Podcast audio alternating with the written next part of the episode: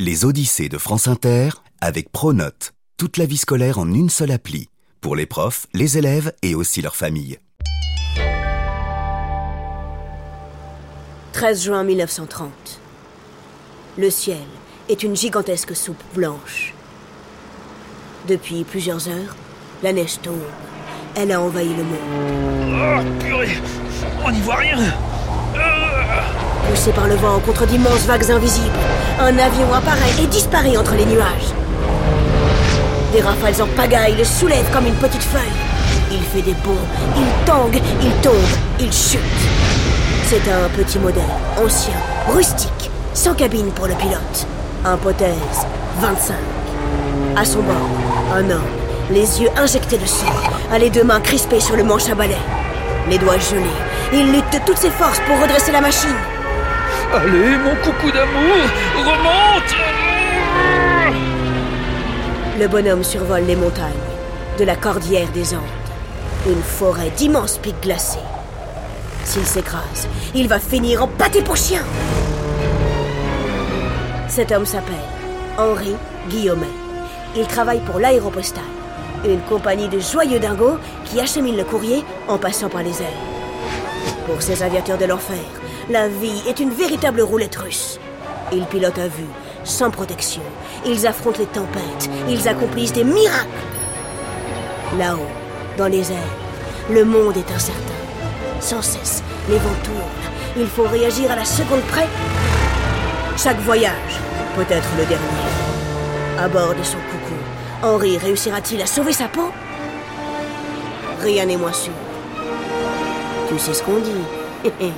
ce que la cordillère des Andes prend, jamais elle ne le rend.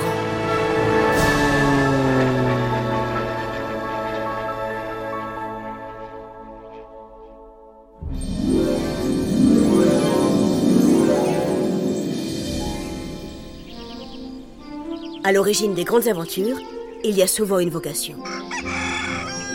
Nous sommes en 1916. C'est un après-midi d'été, ensoleillé, comme on en voit souvent dans le village de Bouy, dans le nord-est de la France. Le ciel est bleu, les champs de luzerne, violet. Dans la famille d'Henri, on est éleveur. À 14 ans, le petit sait nourrir les cochons, labourer la terre et moissonner les blés. Les épis jusqu'à la taille, il avance, lentement. On dirait qu'il traverse un immense océan végétal. Soudain, il y a du grabuge. Un bruit assourdissant, un sifflement lourd arrive tout droit du ciel. Henri lève les yeux. Quatre aéroplanes s'approchent de la Terre. Ils se mettent à courir vite pour les suivre le plus loin possible. Et tout à coup, au milieu d'une clairière, il les voit, là, se poser sur le sol.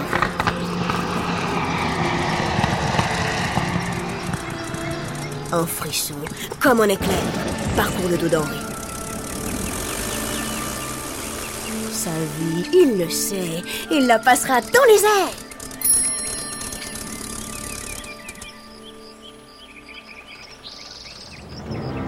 Trois ans plus tard, à l'âge de 17 ans, il entre à l'école d'aviation.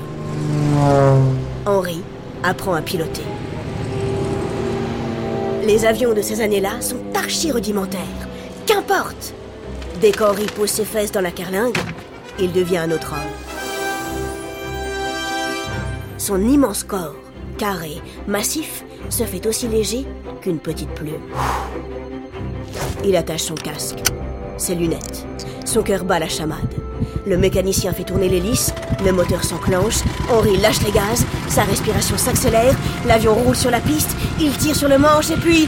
Yahoo Il décolle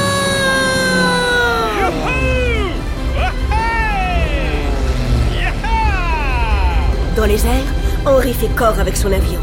Il sent la carlingue vibrer dans ses jambes, ses épaules, son cou, ses bras.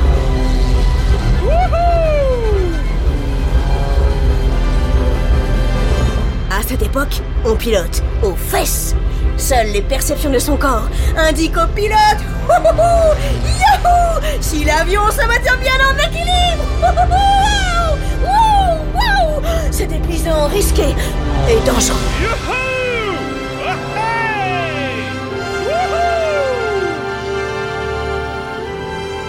Mais Henri est extrêmement doué. Son brevet, il l'obtient haut la main.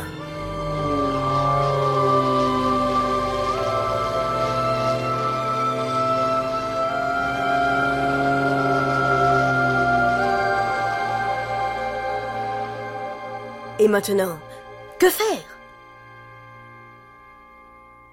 Sur les conseils de son ami Jean Mermoz, lui aussi pilote, il postule à l'aéropostale, une compagnie d'aviateurs sacrément casse-cou qui n'obéissent qu'à une règle, acheminer le courrier. Croûte que croûte. Euh, oui, non, euh. coûte que coûte. À cette époque, très peu de personnes possèdent le téléphone. Le meilleur moyen de se donner des nouvelles, c'est encore les lettres. Henri passe des essais au siège de la compagnie à Toulouse. Son vol pas tout le monde.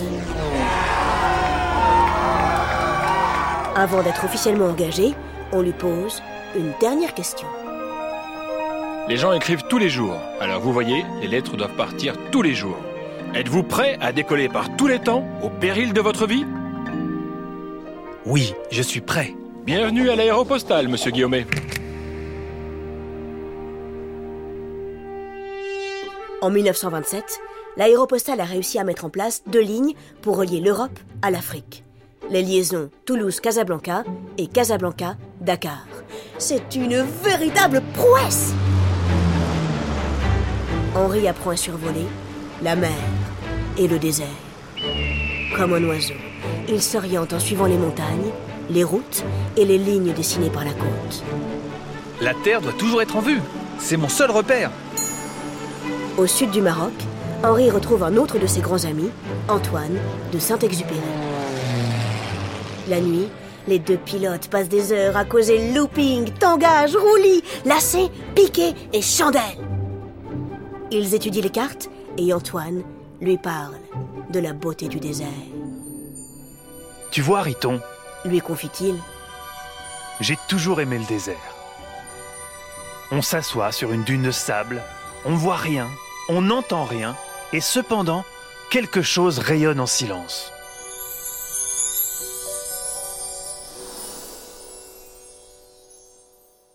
Cette même année, l'aéropostale se lance un nouveau défi. Acheminer le courrier de l'Amérique du Sud jusqu'à l'Europe en survolant la Cordillère des Andes, l'une des chaînes de montagnes les plus hautes du monde. Pour les Argentins, les Chiliens, c'est de la folie pure. Il faut dire que certains des sommets atteignent facile les 6500 mètres d'altitude. Évidemment, il faut des pilotes euh, à la hauteur. Le morceau le plus dangereux, celui qui relie Buenos Aires, en Argentine, à Santiago du Chili, est confié à Henri Guillaumet. Entre nous, qui d'autre? Accompagné par son épouse Noël, Henri rejoint l'Argentine en bateau, son avion, chargé dans les cales. Sur place, il se met vite à l'œuvre et traverse la cordillère des Andes plus de 90 fois. Chacun de ses vols est un véritable prodige. Le vendredi 13 juin 1930, Henri ouvre les yeux cinq minutes avant son réveil. À 7 heures, il arrive à l'aéroplace de Santiago. On lui tend un télégramme. Ciel nuageux avec trous. Oh, zut Bon, après tout, s'il y a des trous, c'est qu'il y a des couloirs dans lesquels s'engouffrer. À 7h45, son avion, un Potez 25, quitte le hangar. Un quart d'heure plus tard, Henri décolle. Adieu plancher des vaches, c'est parti 400, 800, 1200, 2000, 2500, 3000 mètres d'altitude. Le coucou grimpe comme une flèche. Face à Henri, le mur de la cordillère des Andes. Au-dessus de lui, une épaisse mer de nuages. Oh purée Ça commence fort Derrière ses lunettes de protection, ses yeux brillent. Le pilote a un plan. Pour franchir les montagnes, je vais m'élever au-dessus des nuages. Il tire sur le manche à balai. Le pothèse monte. 3500, 4000, 4500, 5000, 6000, 6500 mètres. Tout autour d'Henri, C'est blanc, c'est gris, c'est cotonneux. Il n'y voit absolument rien. Allez, un petit coin de ciel bleu là Ou une mini éclaircie quoi Hélas, la situation empire. La neige, épaisse, commence à tomber. Le vent souffle, une tempête se lève. Bousculé par des rafales de plus en plus fortes, l'avion tangue, puis il pique vers le bas. Le podest perd de l'altitude, il chute, il chute, il chute de plus en plus vite. Oh non C'est pas vrai L'avion est pris par un courant descendant. Juste au-dessous de lui, Henri reconnaît une tache sombre. Le lac Laguna del Diamante Ah, il paraît que c'est assez plat tout autour Il faut que je me pose là On ne sait par quel miracle. Henri réussit à atterrir.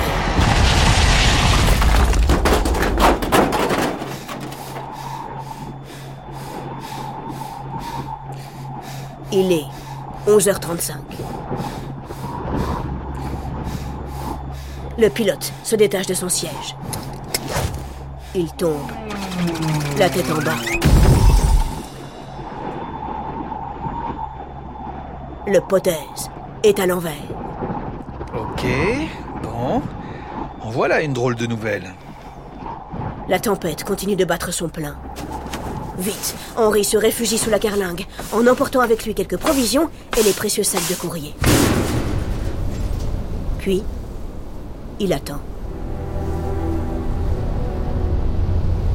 Gelé, frigorifié. Deux jours passent. Enfin, la tempête semble se calmer. Il sort.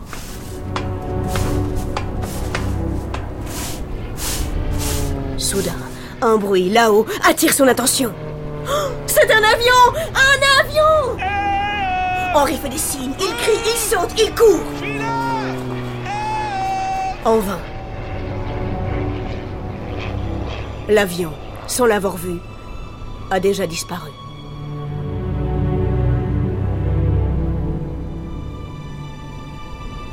L'aviateur regarde autour de lui. Il n'y a rien. Rien.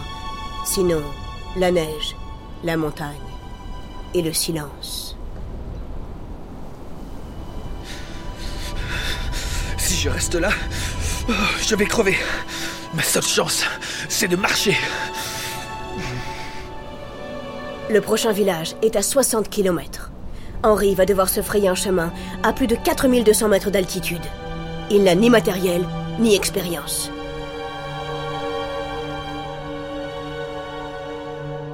Euh, ben là, euh...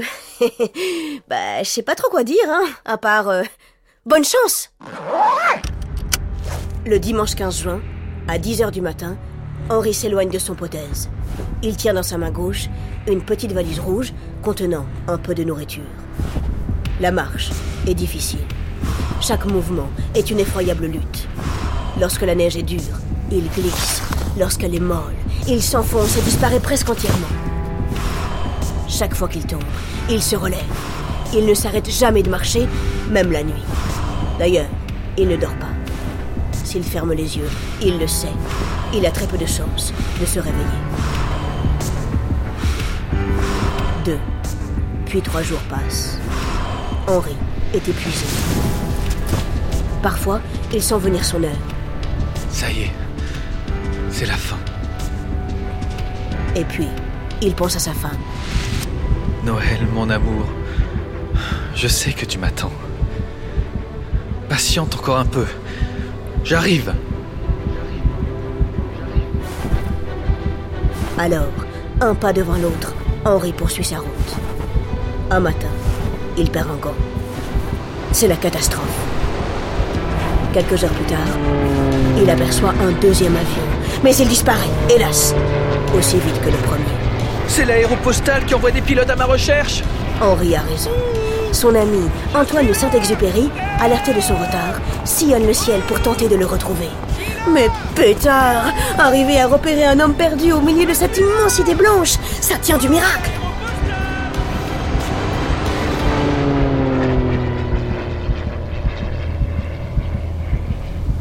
Le pilote tient toujours debout, même s'il est extrêmement faible. À cause de l'altitude, il a des hallucinations. Il entend des coques et des sifflements de train. Alors, il se met à crier. Ouh Je suis Mais personne ne lui répond. Le mercredi 18 juin, avant le lever du jour, Henri chute de 30 mètres dans un ravin.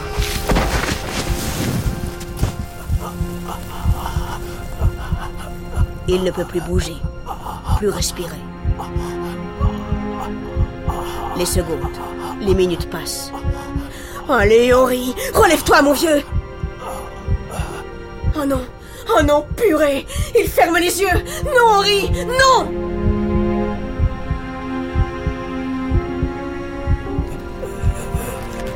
Péniblement, le pilote se met à bouger. Lentement, il se relève. Il souffre le martyr. Ses chevilles pissent le sang. Ses pieds gelés sont si gonflés qu'il doit lacérer ses chaussures pour continuer à avancer. Cela fait cinq jours qu'Henri marche, à bout de force, au beau milieu de la cordillère des Andes.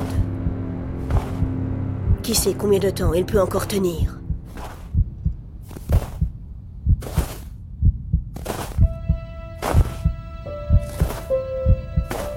fin de journée, il commence à remarquer ça et là de petites herbes. Oh, c'est extrêmement bon signe Son cœur tape dans sa poitrine. Et puis, tout à coup, il aperçoit pas très loin de lui un troupeau de chèvres. Henri cligne des yeux. Purée. Encore une hallucination? Mais non Les chèvres sont bien réelles Dans le lointain, une femme est en train de s'approcher. Il crie alors de toutes ses forces Yo soy l'aviator perdido Yo soy l'aviator perdido Enfin, Henri est sauvé. Le lendemain, il envoie un télégramme à Noël. Je vais bien, je rentre. Trois semaines plus tard, notre pilote reprend du service et retourne dans les airs.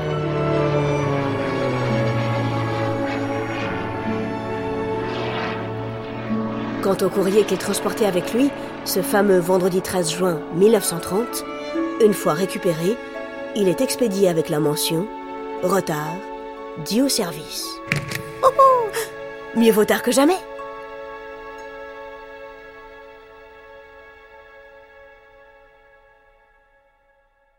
Derrière cet épisode, il y a Anne-Sophie Ladonne, Fanny Leroy, Basile Bocquer et moi, Laure Grand Besançon.